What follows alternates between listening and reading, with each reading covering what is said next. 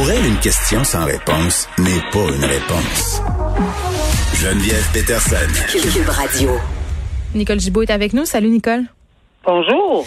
Écoute, euh, je veux pas qu'on parle en long et en large euh, du cas de Joyce Echaquan qui défrait la manchette en ce moment. Là, on aura l'occasion de le faire un peu plus tard euh, dans l'émission. J'en parlerai à LCN et Varda nous en parlera aussi. Ou non, on en parlait hier. En tout cas, bref, on va s'y attarder. Mais moi, je voulais te poser la question par rapport aux gens qui sont imputables, pas dans cette histoire-là, mais en général dans le milieu de la santé. Comment on gère des cas où des travailleurs de la santé sont impliqués euh, dans la mort d'un patient? si on les étiquette comme étant responsables. Et là, je, le redis, là, on ne parle pas spécifiquement du cas euh, de Joyce Echaquan, mais je me demandais comment on pouvait le gérer globalement parce que ça pose quand même toutes sortes de questions, notamment au niveau syndical. Mais des gens qui disaient, on doit les envoyer en prison, doivent pas être euh, chez eux avec un sol, avec un salaire. C'est quand même complexe. Ben oui, mais parce qu'il y a plusieurs angles euh, et, c'est dans tout le système. Et euh, je, suis très d'accord qu'on n'est pas, même si on sait très bien que c'est ce qui suscite notre conversation, c'est tous les événements, mais on ne met, on, on, on, va pas dans le détail parce qu'on connaît pas beaucoup de détails, à l'exception de la vidéo, évidemment, là. Mais, euh, et, et c'est une partie. Alors, ce, que je dis, c'est que dans le fond, il y a beaucoup, plusieurs angles dans un dossier. Évidemment, tu as du droit du travail qui peut intervenir, euh, euh le, lien entre euh, l'hôpital, ses préposés, c'est qui, qui elles, qui elles sont, leur, leur lien contractuel comment gérer tout ceci? Euh, est-ce qu'il y a une, tous les employés dans les hôpitaux ou ailleurs, euh, que ce soit dans n'importe quelle euh, situation ou institution, s'ils commettent une faute, mais on peut toujours y voir une possibilité d'un recours en civil, mais mhm. là, c'est l'employeur également est mis en cause. Euh, mais ça, c'est partout. Si quelqu'un se plaint à n'importe quel hôpital, que quelqu'un a fait une, a commis une faute, mhm. on va voir une poursuite civile contre cette personne et l'hôpital, etc. Donc, on on a souvent ceci. Puis au niveau criminel, ben, c'est sûr que si on en venait à la conclusion, puis il faut qu'il y ait vraiment des liens de cause à effet, ben c'est déjà, ça s'est déjà vu, euh, que évidemment euh, la mort est reliée directement à une, une omission ou une commission d'un geste, que quelqu'un a fait un geste, a commis un geste ou a omis de commettre un geste en lien avec la description de ce qu'on appelle la négligence criminelle, l'homicide, mhm. etc. Ben c'est un portrait énorme et global qui implique beaucoup, beaucoup de droits à tous les niveaux. Euh, du droit, je parle purement comme juriste, ça peut impliquer énormément de droits. Ça oui, il va avoir énormément d'angles à regarder. Oui, puis c'est excessivement délicat parce que euh, ensemble on a souvent cette discussion là, ce segment de l'émission, on parle de justice, du système de justice et non euh, de la justice populaire et de ce qu'on pense qui serait adéquat comme conséquence de gestes comme ceux qu'on a pu voir sur la vidéo, mais euh, c'est délicat en ce sens que, en attendant qu'une personne soit reconnue ou non coupable, euh, si on décide de te retirer tes fonctions pour faire la lumière sur la situation, c'est normal que tu aies droit à ton salaire. Tu es présumé innocent jusqu'à preuve du contraire, et ce, même s'il y a une vidéo. C'est ça qui c'est ça la mais réalité. Là, on parle, là, on mêle civil criminel. Ouais. Là, c'est deux contextes et droit du travail. C'est des contextes différents. Comment comment c'est géré à l'intérieur de leur milieu de travail? Euh, c'est très, très différent d'une fois à l'autre. Est-ce qu'on est avec salaire, pas de salaire, les conventions, les ci, les ça. C'est un gros melting pot, là. Tout le monde mal, tout le monde se mal. c'est ça, c'est ça. Alors ici, on est, tu sais, c'est sûr qu'on parle pas du tout dans un angle spécifique de criminel mm. ou de civil ou de faute ou de responsabilité. Alors chacun ici, mais, chacun ici va prendre évidemment les, les il va poser les gestes qu'il doit poser en fonction de, de, du lien qu'il mm. qu'il a ou qu'ils ont avec ces gens-là. Mais il y a une chose certaine on pourra jamais, et qu'on en parle et qu'on veuille pas parler, on pourra jamais accepter, jamais. Un iota de propos, comme on a entendu, point à la ligne, peu importe les conséquences par la suite, là, ça c'est clair, il n'y a pas personne qui va accepter ça maintenant. Quel sera le résultat et la conséquence de, de tout ceci? Ben là, c'est à chacun de voir sur quel angle ils vont, ils vont euh, se pencher. Très bien. 12 ans de prison pour un père euh, incestueux. Oui, puis c'est un dossier qui est extrêmement important parce qu'encore une fois, on soulève que que là la, magistrature, là, les juges, là, c'est, très clair en ce moment. Il, se, il, y a une cause de la Cour suprême, et on l'a répété, je vais le répéter et le répéter, qui dit que maintenant, le dorénavant, ces dossiers-là à la Cour suprême, euh, ces dossiers-là, ces dossiers-là, en ce qui a trait à la vulnérabilité des enfants en matière d'agression sexuelle, c'est d'une importance capitale et il faut le souligner, il faut que les sentences soient le principe là, c'est pas la réhabilitation là, qui doit primer là, dans ces dossiers-là, parce qu'on a des critères à respecter en matière de sentence. C'est la dissuasion.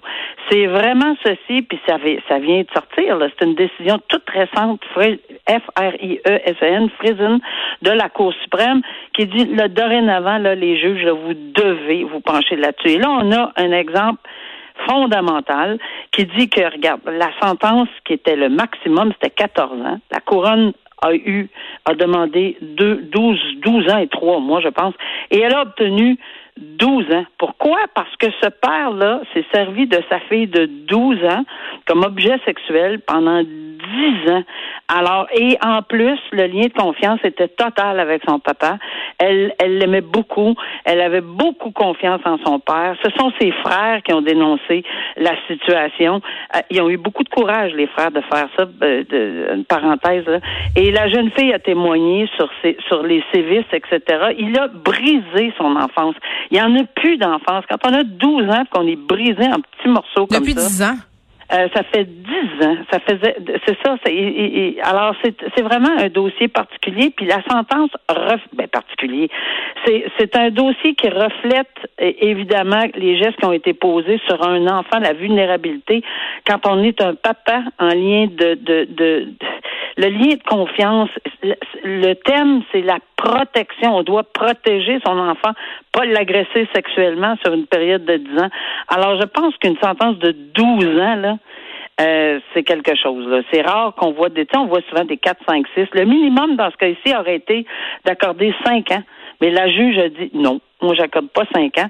C'est vraiment un dossier où je dois appliquer, je dois être très, très sévère dans la sentence. Et voilà, 12 ans d'incarcération. Hier, on se parlait euh, de téléphone au volant, de la de l'impossibilité pour les gens de laisser tomber là, euh, de notre difficulté à ne pas justement regarder notre téléphone. Euh, là, aujourd'hui, on se parle de vitesse parce que tout ça dans ma tête, c'est un peu le même dossier, le vitesse, alcool, texto. On sait que c'est pas bon, mais malheureusement, les gens continuent euh, d'adopter des comportements à risque. Et là, un jeune quand même a pris à la dure. Il roulait à 200 km heure sur l'autoroute 15 la nuit. Là, il y avait personne. Puis ça, on le voit souvent là dans les journaux des jeunes, puis aussi des moins jeunes, on va se le dire, là, qui profitent de la nuit pour pousser le char hein, jusque dans ses derniers retranchements, aller vite pour faire euh, comme dans les films de char de vitesse. Et là, euh, écoute, ce jeune homme-là de 21 ans de Terrebonne, euh, il a quand même pogné une amende assez salée, perdu son permis. Mais à chaque fois, on en voit plein d'histoires comme ça et ça revient tout le temps. Oui, ça revient tout le temps, mais euh, je pense qu'on cible ici là, vraiment. Euh, oui, on va cibler plus les jeunes. Je regrette mhm. là, mais c'est sûr qu'il y a des exceptions là, puis qu'il y en a tout le temps là qui, bon, qui veulent aller un peu plus vite, qui n'ont pas juste 21 ans là, mais qui pensent entre les deux oreilles, qui, sont encore toutes jeunes, puis qu'il y, a rien à leur épreuve, parce que c'est ça le problème ici. Puis ici, ben c'est la nuit, il n'y a pas personne. Sauf que ici, en lisant le texte, je m'aperçois qu'il y, y, a eu un, un bien également un autre billet de plus mhm. pour dépassement par la droite. Parce que si on dépasse par la droite, c'est parce qu'il y avait du monde sur l'autoroute, même la nuit. C'est parce qu'on peut-tu réaliser qu'il y a des gens qui travaillent la nuit? Mhm. Il y a des gens qui ont des chiffres de vie, il y a des gens. C'est surtout des, des, des, des gens qui ont probablement des familles à nourrir, etc. Donc, c'est incroyable l'impact que ça peut avoir. Mais non, on essaye le char à 200 km et plus à, l'heure. Et euh, on se retrouve avec 2000 euh, euh, écoutez, 2537 dollars d'amende pour avoir roulé à 209. On a perdu 24 ou je sais pas combien de points. Euh, il parle automobile. C'est vraiment, puis il y avait un permis d'apprenti en plus, c'est ce que je comprends là. Mm-hmm. Alors, euh, tu sais, au total, là, ce jeune chauffeur-là, il y aurait, il y a eu plus qu'une leçon, j'espère, parce qu'on veut pas le revoir sur les routes avec un comportement comme ça, en pensant que la nuit, La route lui appartient. Ben écoute, Nicole, je veux juste te dire, là, euh, quand on perd 31 points d'inaptitude, là, comme c'est son cas, ça m'étonnerait qu'on le revoie sur les routes euh, de sitôt. Mais euh, sais-tu quoi? Moi, quand je vois des histoires comme ça, puis c'est vrai là, que ce sont majoritairement des jeunes et des jeunes hommes en particulier, l'espèce de culture du char de masculinité, là, le char comme extension de sa masculinité, de son, de, son pénis, finalement, là, euh, je me dis à quel point c'est ridicule et à quel point c'est ridicule qu'on encourage ça dans notre culture. On nous vend encore des autos, certains modèles comme étant des autos de mâles qui vont vite, de super puissance. Il y a tout ce modèle-là.